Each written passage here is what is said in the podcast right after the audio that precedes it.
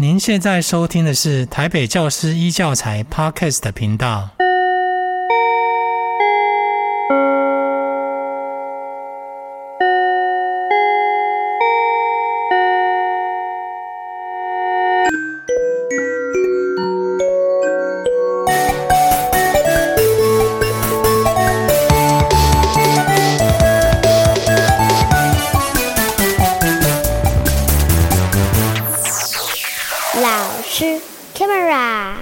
众，大家好，我是林雨一声响世界主持人林玉怡。今天很开心哈，我们再次来到老师 Camera 节目。我们今天邀请到我们的这个贵宾呢，是陈养真老师，掌声鼓励加尖叫！呜呼，养真老师，请跟大家打个招呼吧。大家好，玉玉老师好，今天非常开心有机会能够来到这边和大家分享以前的教学跟现在的退休生活。是，杨真老师是算是我们的老朋友了，为什么呢？因为我们在六年前。就合作过了五六年前，然后那时候是因为他在呃南港国小，台北市南港国小，是，然后他是音乐老师，可是他非常独特。为什么说独特？我那时候到他的教室里，他教室什么都有，简直就像一个音乐博物馆，里面有一大堆的这个乐器，那当然是基本啊、呃。我还看到他有森巴舞的服装，我还看到他有踢踏舞的鞋子，然后我还看到他有非常多呃就是数位器材，比如说什么。混音器啊，喇叭那个，我后来帮他稍微再 setting 一下。总而言之，就是非常的。热闹又多元的一间教室，哈，那我们来聊一聊好了。今天要跟大家聊两个部分，第一个部分就是杨振老师致力于跨领域的教学，就是把表演艺术跟音乐融合；另一个部分是他这几年非常喜欢到一些风景优美的地方，比如说苗栗啦、屏东啊，这几年甚至都在屏东开始常住，然后也曾经去过台东。那我们想要聊一聊他在这些呃风景优美的一些学校所教的孩子，他的一些心情。好，那我们就先进入前半段。OK，嗯、我记得那时候杨振老师在做这个音乐教学的时候，其实是有非常多不同的养分。那我记得那时候你告诉我说：“哦，我等一下上完课，我还要去彩排，我们还要做那个衣服，然后我要让孩子们他们排练，他们要表演，听说还要去踩街哦。”所以跟我们谈谈，一开始的时候，好像您虽然是音乐老师，可是其实就带着他们来表演，而且表演的是啊、呃、巴西传统文化很重要的一种森巴舞，而且是嘉年华会。好，那跟我们聊聊这一段。OK，好的，嗯，呃。在教学里面，其实呃，能够一直放进新的东西，这个是我在在上课里面我一直很想要做的事情。因为本身在教学的过程中，上音乐课，我们比较知道例行的，可能就是上唱歌啊、演奏直笛啊，好，或者是做音乐的欣赏课程等等的。那在一个机会下，我接触到了一个。基金会是啊，这是细致的梦想基金会。梦想基金会。那这个基金会呢，在二零零六年的时候，那么他们广发了那个讯息，希望能够找到学校来合作游行嘉年华游行的课程。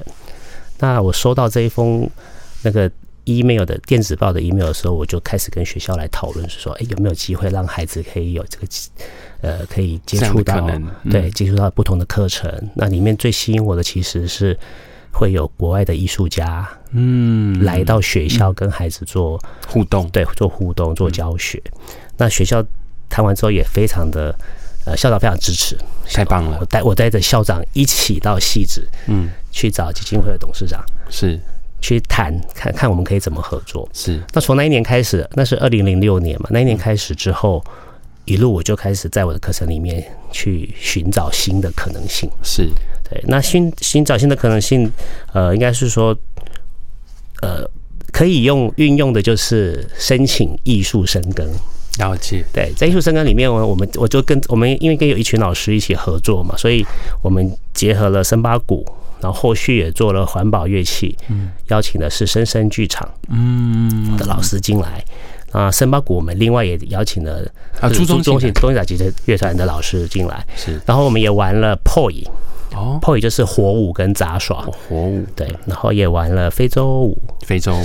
那个原民舞，原民舞，然后后来也做了乌克丽丽跟卡轰的结合，然后比较后期是做了刚刚于老师提到的踢踏、踢踏舞，还有默剧、默剧，对，哇，然后太屌，太棒了。然后最后来也跟于老师合作了数位音乐的课，数位音乐，对，我们是用 iPad 来玩。对对对，刚刚说的这些项目都是在我们教学里面，我都是能够去寻找到艺术家，嗯，进到学校里面来。嗯嗯嗯嗯嗯。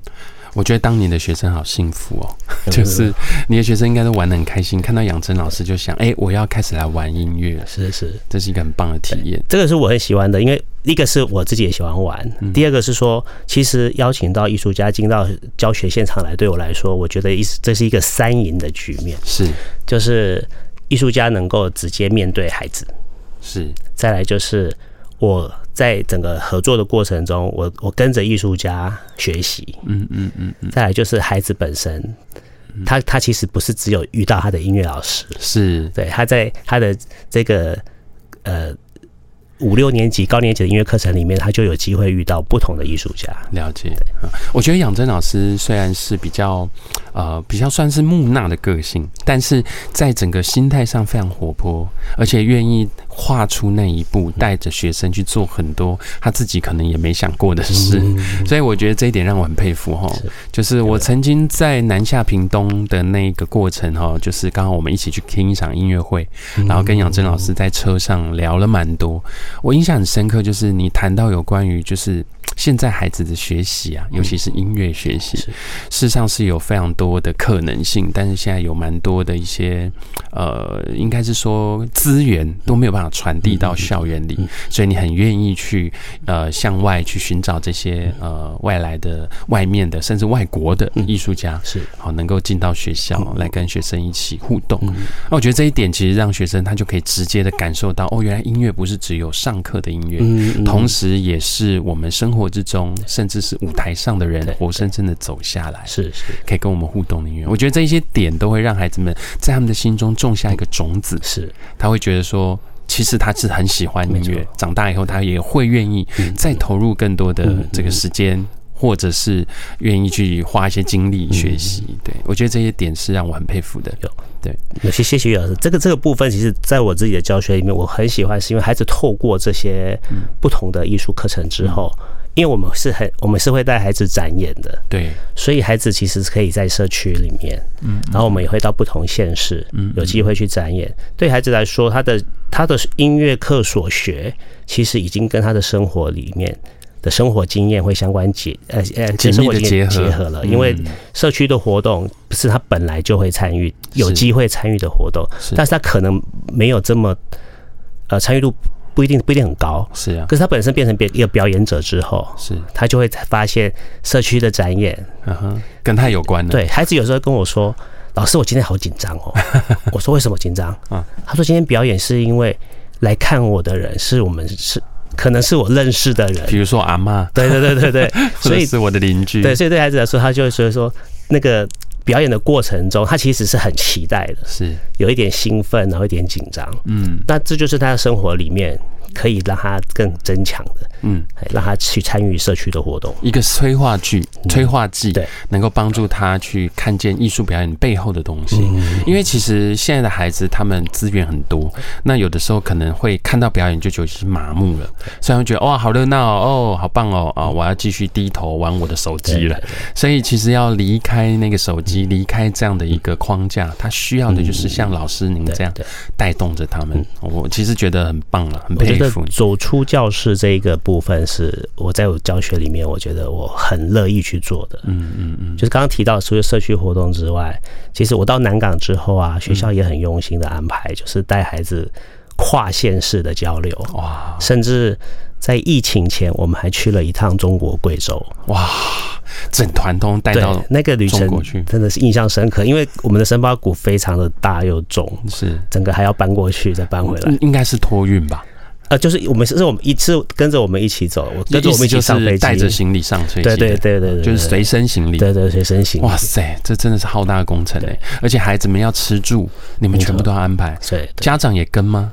呃，没有，我们教外交流基本上没有跟不了家长跟，哦，都是校内同仁合作。我觉得这样很好，对，这样子可以免除掉孩子们依赖父母的习惯。对对对对对，这样棒。就我觉得这样子的活动可以让孩子们在不管是出国啦，哈，或者是在。即使是在自己的社区做表演的时候，他都会感受到生活之中的音乐，跟他在表演之中的音乐其实是是一样的嘛。然后跟我们音乐课本是结合的，它其实是同一件事，只是说，像我小时候学音乐，我就觉得说，哎，呃，我课本学到或我弹钢琴，我觉得那个贝多芬啊，或者是莫扎特，他其实跟我。生活没有太大的关联，然后我生活之中听到的歌曲都不一样，那我就会觉得音乐不是音乐，它只是一门学科。对。但是后来长大以后，我也透过了一些机会，我才了解到，其实这些听到的音乐跟我们在课本里面学到的音乐。理论上是一样的，但实际上要怎么做结合，这个是一些不管是老师，或者是表演艺术者，或者是各个生活之中的一些的长辈啦，或者是亲朋好友，其实大家都会有一种音乐的素养，是。慢慢才养起来说，哦，其实我们生活之中的音乐是可以贯穿到你的课本里面，是是是，对，我觉得这个理念就是我们也最希望能做到。那在养真老师身上完全看到他的发挥。对不对？对，那要不要跟我们谈谈？就是说，呃，你其实不只是带动这些学校的这些跨领域嘛？呃，好像我刚刚有听聊天的时候，听到你讲，呃，从森巴舞，然后一直到有这个呃港轰，然后有打击乐，对，然后好像也有这个踢踏舞，然后你们还做了什么？默剧，默剧，哇，超多的，就很好玩呢。然后这这些东西的过程之中，你后来怎么开始去想到说你可以离开北区，离开也许比较呃繁华的一些都会区，去到比较风景优美的一些郊区，这样。这个这个部分其实我觉得，呃，应该是说自己其实血液里面就流着流，应该是流浪的血，流浪的血，对对对。因为其实在我念大学的时候，嗯。我就参加了就是教育服务团的社团，嗯嗯嗯，那我就去过金门，然后到花莲的偏乡，嗯，在这个在这些地方寒暑假去带孩子们一些课程。那但因为我本身是学音乐，所以我就是以音乐课程为主，嗯。可是那那时候大学念书到偏乡带孩子的经验，就会觉得呃很吸引我，因为我觉得这些孩这些孩子在上课的过程的互动，我觉得。很有趣，嗯，跟往后教书在台北市教书，我们一一般很多人的 这些孩子印象，对，那个那个是很大的差别。但是后来其实我教书一直都在台北市，没有出去，其实是因为我不方便出去这么久。对啊，因为毕竟教学它是要稳定的。对，所以因为我还有有就是回回家的需求，如果到偏乡去，其实还蛮难，嗯，很常能够回家。理解。那后来。后来是有机会，呃，过程中我有去，中间还有去过，就是兰屿，兰屿，哎，去带去带小朋友弹乌克丽丽，哇，哎，跟着我的乌克丽丽老师去，嗯，好，那那个经验非常非常的棒，就是说在孩子在暑假的过程中是。去去去玩一个乐器，然后跟蓝宇的孩子互动，那那个那个印象让我最深的就是孩子下课之后就是要带着我们往海边冲，哇。好棒！那个画面，对，各各位在麦这个在收听旁边的人，你可以想象得到那个海天一色，然后那个空气中弥漫着一种海水味道，然后呃，可能学校旁边就是海，然后可能大家一下课就往海边冲，没错，那个画面。然后，那孩子孩子很有趣哦，孩子一到海边的时候就都跳他，他们就跳下去了，然后就自己游游到游到边缘的一些比较呃小的岩石上面，然后一直喊老师，叫老师过去，叫我们过去。然后就老师，你要刺水。什么叫刺水？不是跳水哦，他在强调不是跳水，要刺水。刺水是什么意思？他意思就是他们他们都这样玩的，就是他们从石头上嗯往上一跳，跃下的时候啊，就跟那个跳水比赛一样，他们手要尖尖的这样子。对对对，手先下去。你说老，你说老师不敢，我们不敢。真的，我们在都市长大的，好像不太敢玩的这么疯哎。对对，我觉得这个也是一个我们的框架。哦，这个部分。没错，老师说的没错，就是包括我们的孩子都是。是啊、我我在逸仙时期的我们的森巴鼓是有两次带到宜兰的金岳国小，嗯嗯，做三天两夜的校际交流，嗯嗯嗯，就是在那边打三天的鼓，跳三天的舞，哇，然后在部落里面游行，是，那住在学校的大礼堂里面，是。那个校际交流对我来说也是我们的我我玩深八之后很难得的经验，因为那边全部都是原民孩子。嗯嗯，我们台北孩子其实去的时候，他们有的会跑来跟我说：“嗯，老师，为什么他们都一直黏过来？” 因为原民孩子其实非常热情，是，所以他们在交流过程中，其实那个互动上，你就会发现人与人的距离变近了。对，没错，就是。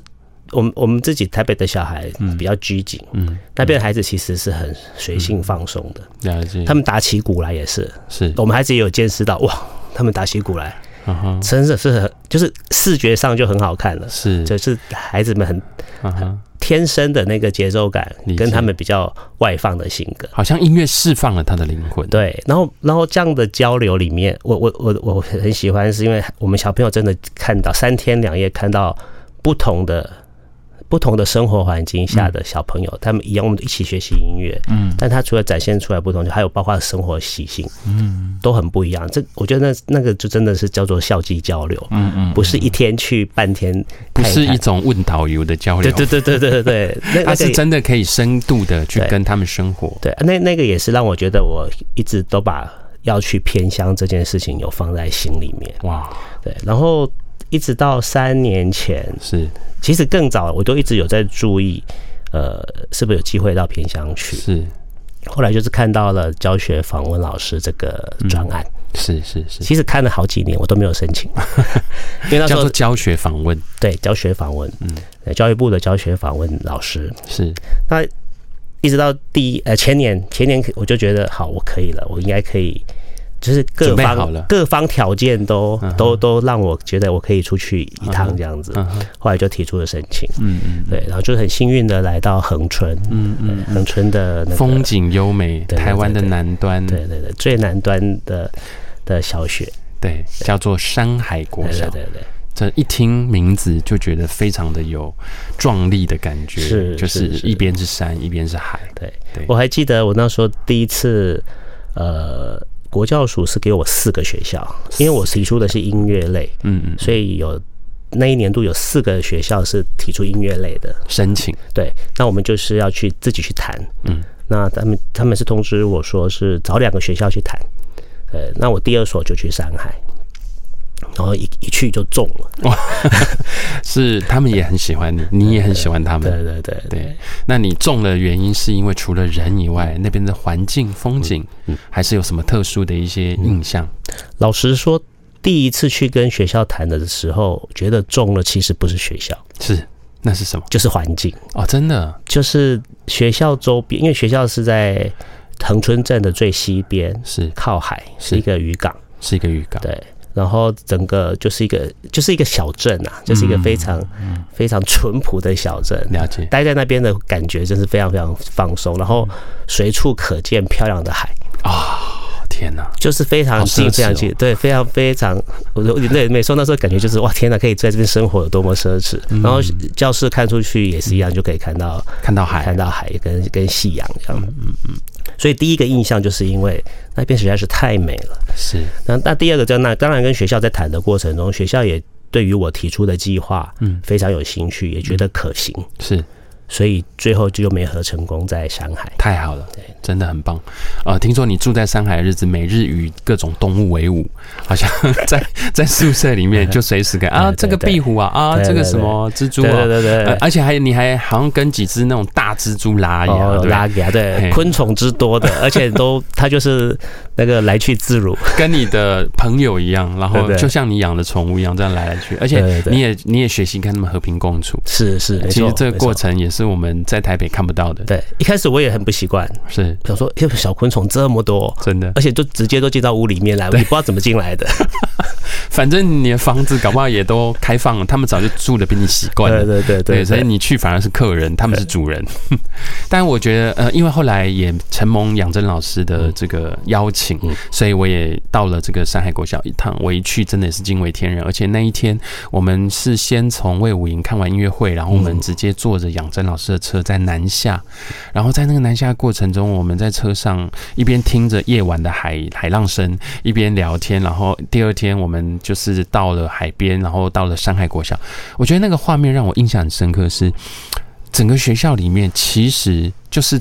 一种自由，一种非常呃活泼，非常有怎么讲？每一个孩子都其实带着一种渴望跟欢喜的眼神在看你，跟台北孩子就上课了，然后觉得有点嗯啊，有一点点委屈的眼神不太一样。我觉得这个第一天一开始的时候，就上这个课的时候，眼神就是让我感觉到很不一样。所以我相信你在这些过程里面，你已经得到很多不同的回馈。跟我们谈谈你印象很深刻的几个小故事或者一些画面，好了，要先谢谢玉老师。那时候来到山海，带那个带孩子们书文言课程，我觉得我那我我先说说玉老师的课程。谢谢你。那时候其实孩子们真的非常开心，因为。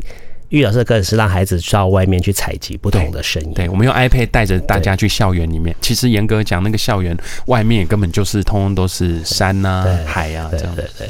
然后孩子就在拿着书、拿着 iPad，自己去想我们学校里面到底有哪些声音可以录下来。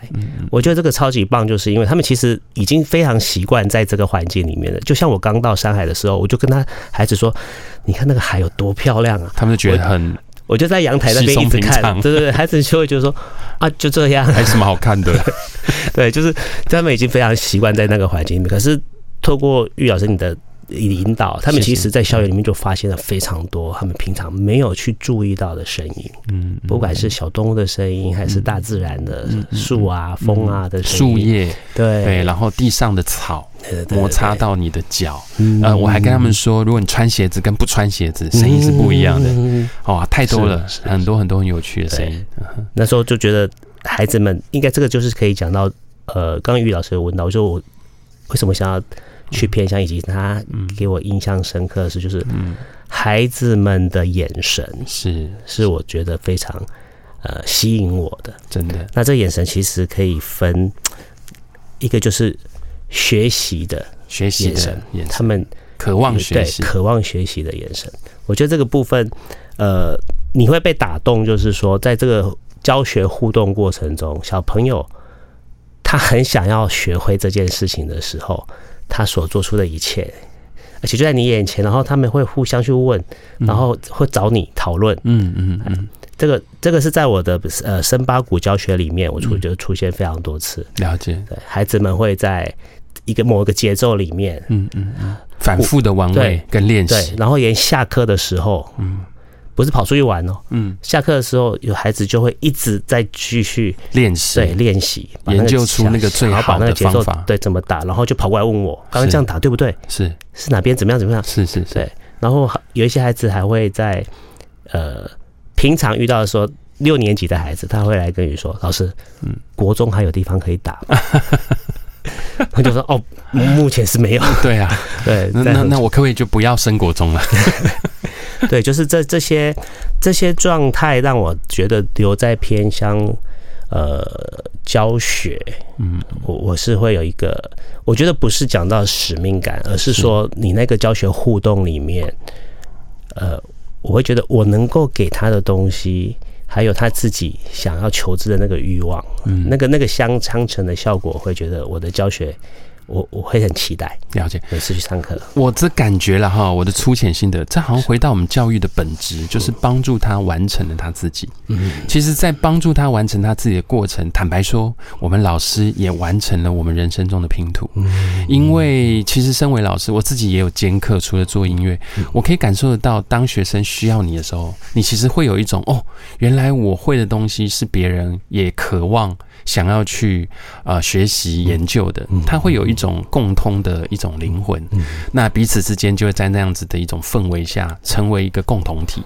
我觉得这回到教育的本质，会让呃不管是老师或学生，或者是想要学习的东西，变成是一个生命中的循环。我觉得这个点确实是很感人的。好，那我相信现在很多老师在这个收听节目的前面的您，也都很希望能够创造这样子的一种环境。那其实我们邀请杨真老师来，就是希望能够让大家知道这件事是可行的，嗯，而且是可以做得到的。是杨真老师已经在上海国小待了第三年了，嗯，今年是第三年的开始，今年第三年，所以我觉得这件事就代表它是可以。当然，各位老师可能有很多各种因素，不过我觉得大家把这个种子埋在心里，它是可行的。好，我觉得回到教育的本质，这一点会让大家非常的感动，也非常的向往。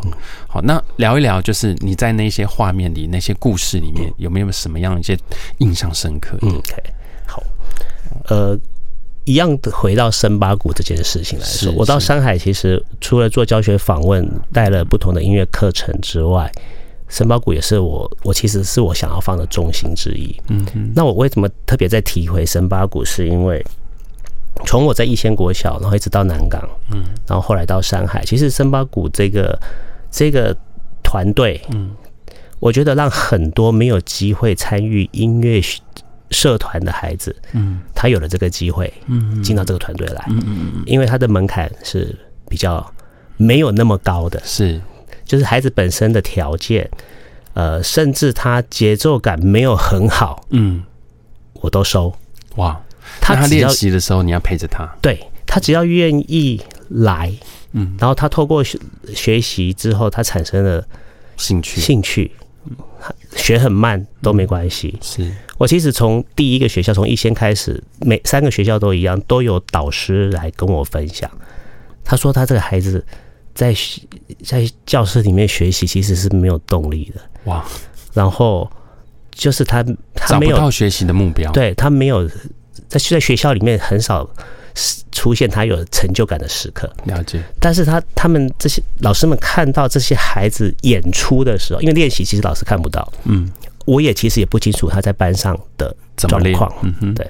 但是就透过演出之后，老师才会来跟我分享说，我看到的孩子在表演的眼神是不同的，哇，他很投入在里面。是，那当然老师也知道，孩子每次到练团时间就会。跟老师讲，他要去练团，他可以看到他的那个，但他那个迫不及待，对积极的成的的的那个神情出来，对，那个就是我很喜欢的地方。因为这些孩子其实他他可能进不了合唱团，理解，他可能也进不了直笛团，是，但是他来做打击乐的这这个练习的时候，我觉得他透过呃，因为森巴鼓里面有很需要的也是肢体协调这件事情，因为我们是要游行，我们是要做。啊，行进的，对，一边行进一边演奏，对对，行进。比如说我们在训练的过程中，其实孩子受了很很，我觉得很不错的肢体协调的训练。了解。那回到刚刚讲森巴的话，在山海里面呢，我觉得有一点是让我真的印象非常深刻，就是其实偏乡的孩子他其实很少机会有能够到校外去展演。了解。对，他如果在学校里面有一些学习，呃。就我所知，其实还蛮多是体育类方面的课程的学习，但艺术方面的就真的很缺乏。嗯，对。那我我我第一年在在上海的时候，我就跟学校一起讨论，嗯，因为孩子已经练一段时间，练一个学期了，那其实已经有一点能力可以出去做一些表演，所以我们第一场呢，就是学校要谢谢那个一直支持学校的那个。厂商，嗯，其实全联，嗯，可以说吗？可以说，可以说啊。好，他们支持的方式是什么？送他们物资吗？对对对，所以送物资，就是每每个礼拜都会提供孩子物资，让孩子可以在学校享用，或者是带回去。了解，每周都有。哇塞！那那因为呢，因为学校也要感谢，所以第一次我们就把孩子拉进恒春镇上，因为我们是在恒春镇的边边嘛，我们是偏偏很。偏乡的地方，然后进镇上表演，这是第一次孩子孩子进城去演出，然后就在全联的门口打，所以看到的人都是经过全联的人，对对对对，他们会留下来驻足观赏，对对对对。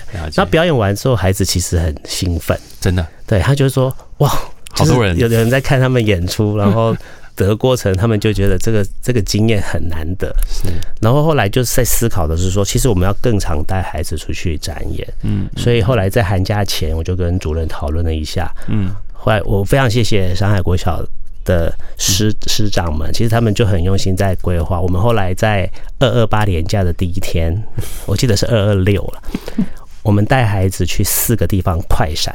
哇！都是在恒春有名的景点。第一个就是去海参馆，嗯嗯嗯嗯嗯，去个海参馆接洽说我们想要带孩子去展演，嗯哼，到他们的那个大金鱼前面那边，对，表演给金鱼听。对对对，然后因为海参馆的游客很多，是，所以对孩子来说，他也是一个很，因为有人看，有人欣赏，对孩子来说是他是非常期待的。是，然后第二个就是我觉得我我我很喜欢的，第二个是。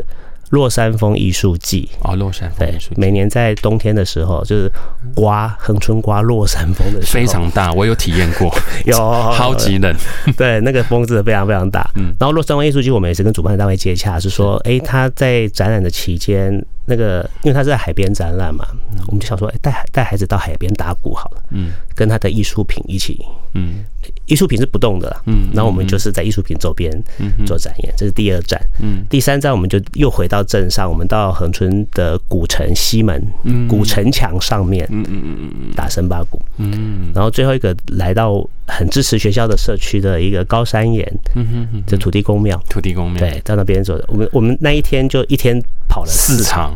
对，哇塞，那是第一次做这么庞大的一个巡回。的演出。那孩子四场跑完，其实说累吗？其实他们很兴奋，又累但也兴奋。对，没错，那个是我印象很深刻的。我就觉得说，那我们我们这样的呃学校的安排，然后带领出去走完这四个演出之后，我觉得孩子他会觉得自己在这方面的表演。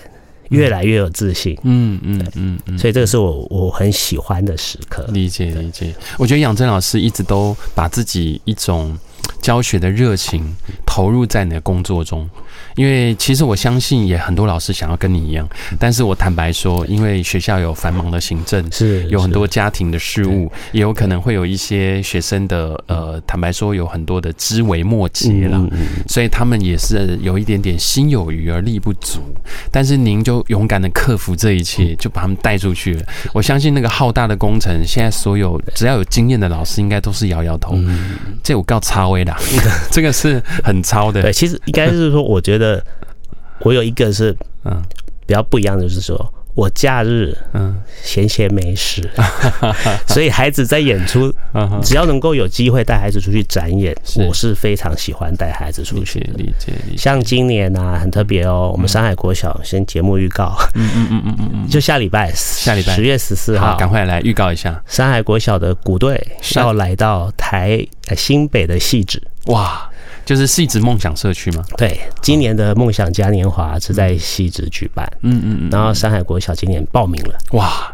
第一次千里迢迢要从恒春，从恒春对，从最南端跑到西子，其实也靠近北端了。对，没错没错，就从最南端到最北端。孩子们很期待，然后十月十四号当天，他们当天才能上来。嗯，他们只有过一夜就要回去了。哇，那也是很累，因为这个车程至少也四五个小时以上，不止不止，就六七个小时，然后超过六个小时，六个小时。然后我上礼拜回去，还学校是说。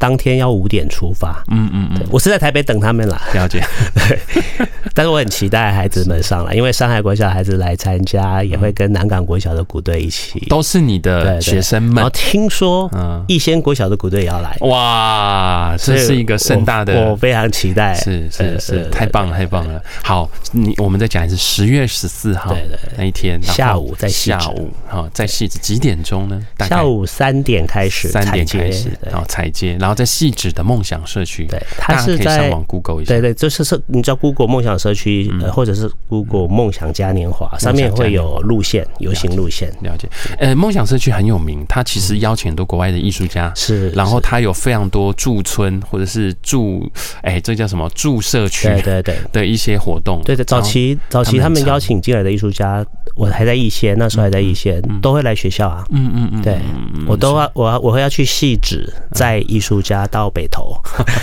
来帮孩子上课，好，也是很遥远的一段路。但是，但是我觉得这个很棒的，很棒的学习经验。嗯嗯，嗯，我我觉得杨真老师真的是很让我们钦佩啦。但但当然，前提是你也自己在这个过程中获得了很多。嗯嗯。呃，我想一个很大的重点就是说，老师们其实，在教学过程里，如果自己没有照顾好自己的心，自己不够快乐，其实也没有办法带动学生的快乐。所以，我觉得你也是把自己的快乐放在值得的一些事情上。对啊，所以我觉得这些点都是我们可以感受到的。嗯，对啊，对啊。那跟大家聊一聊，就是在这些过程之中，你一定也有那种觉得有点困难，或者是不是有一些觉得自己感觉到已经啊有一些，因为我我我这个有一点超过我们的剧本，不好意思，没没问题，没问题。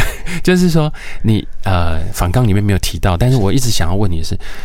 这个大家其实都会有一个疑问啊，不，有很多事情不是说走就走的，有很多表演也不是说排练就排练的，学生会有各式各样稀奇古怪的问题，而且家长也会有一些反应。那当然，学校也有学校的行政考量。那这个过程里面，你如果遇到了你的方法，或是你的心情，用怎么样的方式来去做一些平衡，你你有没有跟我们聊一下？对。遇到的困难了，其实我觉得，呃，学校端，其实我很谢谢学校端，是因为其实我们要做什么，我要玩什么，其实学校都支持。哇，这个部分其实是非常感谢的，是，尤其是校长主任他们，其实对于对于我想要做的专案啊，或者是像森巴谷的展演非常多之类的那个活动，学校都非常支持。是，但你遇到困难点，可能就是呃一些沟通联系上，了解，对。但对我来说，其实我就是反反正只要遇到相关的呃说困难嘛，就是我自就是自己自己承受下来，对，就自己自己就揽下来做。OK，这个这个部分是我会先做的。我在懂你意思。对，但是这个部分先做完之后，其实后面你就会发现，其实。大家就会开始觉得说，哎，其实可行的啊，没有很困难啊，其实还是能够做的。尤其是家长那一块，家长那一块，其实我我我感受到非常多家长的热情支持，真的。对，这那我我我分享一下，我们今年八月，其实因为我要离开南港，是。连鼓队都结束了，哇，对，然后我们我们八月办了 八月办了一个呃鼓队孩子回娘家的活动，嗯嗯，然后学生跟家长回来了八十几位，哇。就对我来说，我我很感动，就是说这些孩子毕业了，最大今年念大一哦，嗯嗯，然后最小就是现在还念小五嘛，了解，每一届嗯都有人，嗯，就是从大一高三一直到往下，每一届都有孩子回来，然后家长也回来三十几位，嗯，那为什么这些孩子应该是说他们愿意回来？对我来说，我是非常感谢，嗯，但是我也我也我自己也心里也知道是说，其实。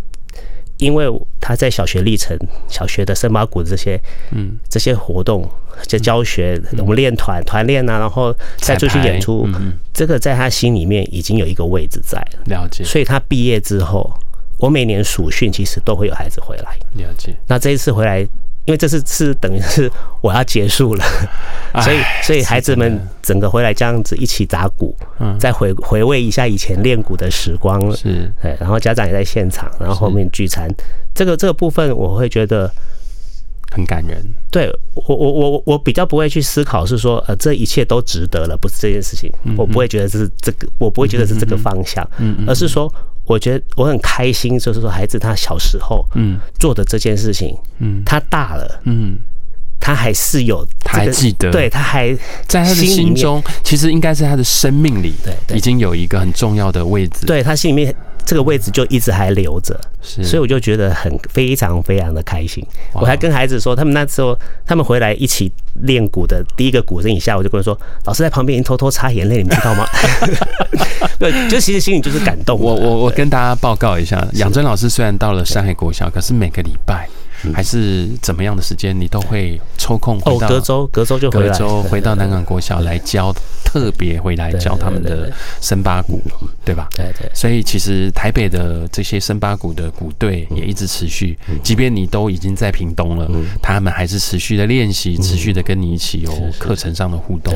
哦，这个点真的是，你光是那个交通费，光是那个时间，哦，没有没有，我再澄清一下，交通费在申请教学访问的时候是有提供的。的。好，太好了，好，这也算是很重要。是是是，但是你就算有提供，我们也是要跑啊，对，要跑，有时间的。其实很远，真的差很远啊，坐车要坐好久。对啊，六七个小时，而且也没有也没有直达快。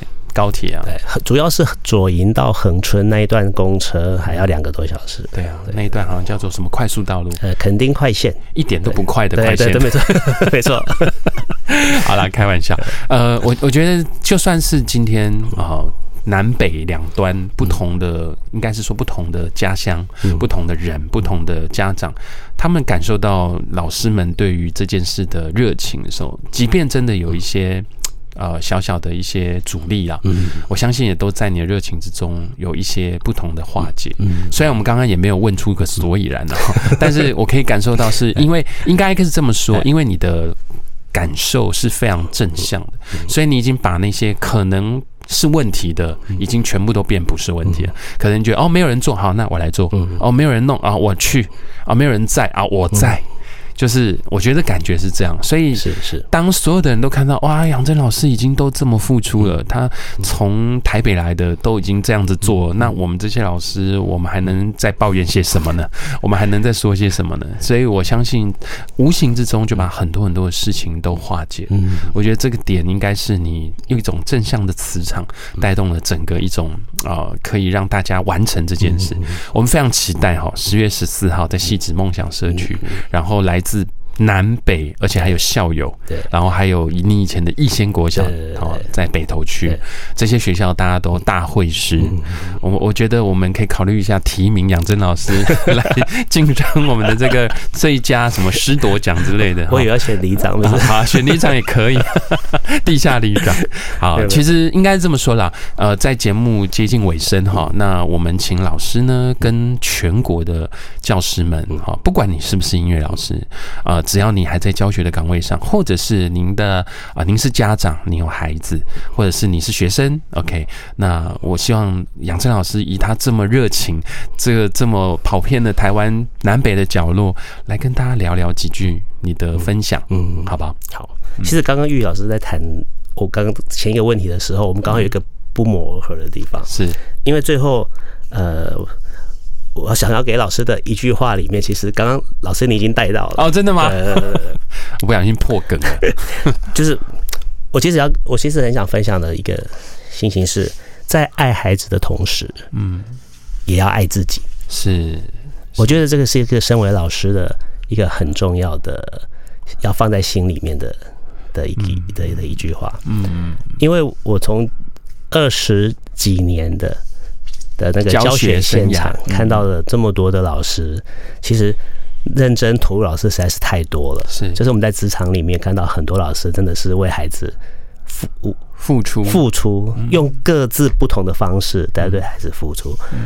但是很多老师可能会忘记也要照顾好自己。对对，因为因为我发现很多同同仁就是在教学上尽心尽力之外，下班。也几乎都是在处理孩子的事，燃烧自己。对这个部分，对我老实说，我做不到。真的，我可以在假日带孩子训练，带孩子演出，但是每天下班的时候还要一直在处理学校的事情。这个我觉得应该要留点时间给自己。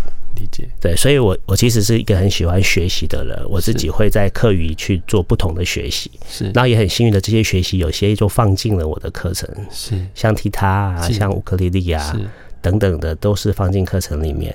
那我要说的是说，每一个老我想要呃分享给老师的就是，在陪着孩子努力学习之外啊，也要能够抽空想一想自己。需要什么？对自己需要什么，喜欢什么？嗯嗯。为什么会特别想想要讲这一点？就是大家可能看我在课程上面做了很多的变化，嗯，然后也也可以很花很多时间在上面。嗯，其实我也花蛮多的时间在自己的学习上，陪伴自己。对，这个这个部分，我觉得是每个人都需要的。嗯，因为我我在退休前，其实有跟退休的老师还有嗯呃比较资深老师聊一聊，我得到一个结论就是。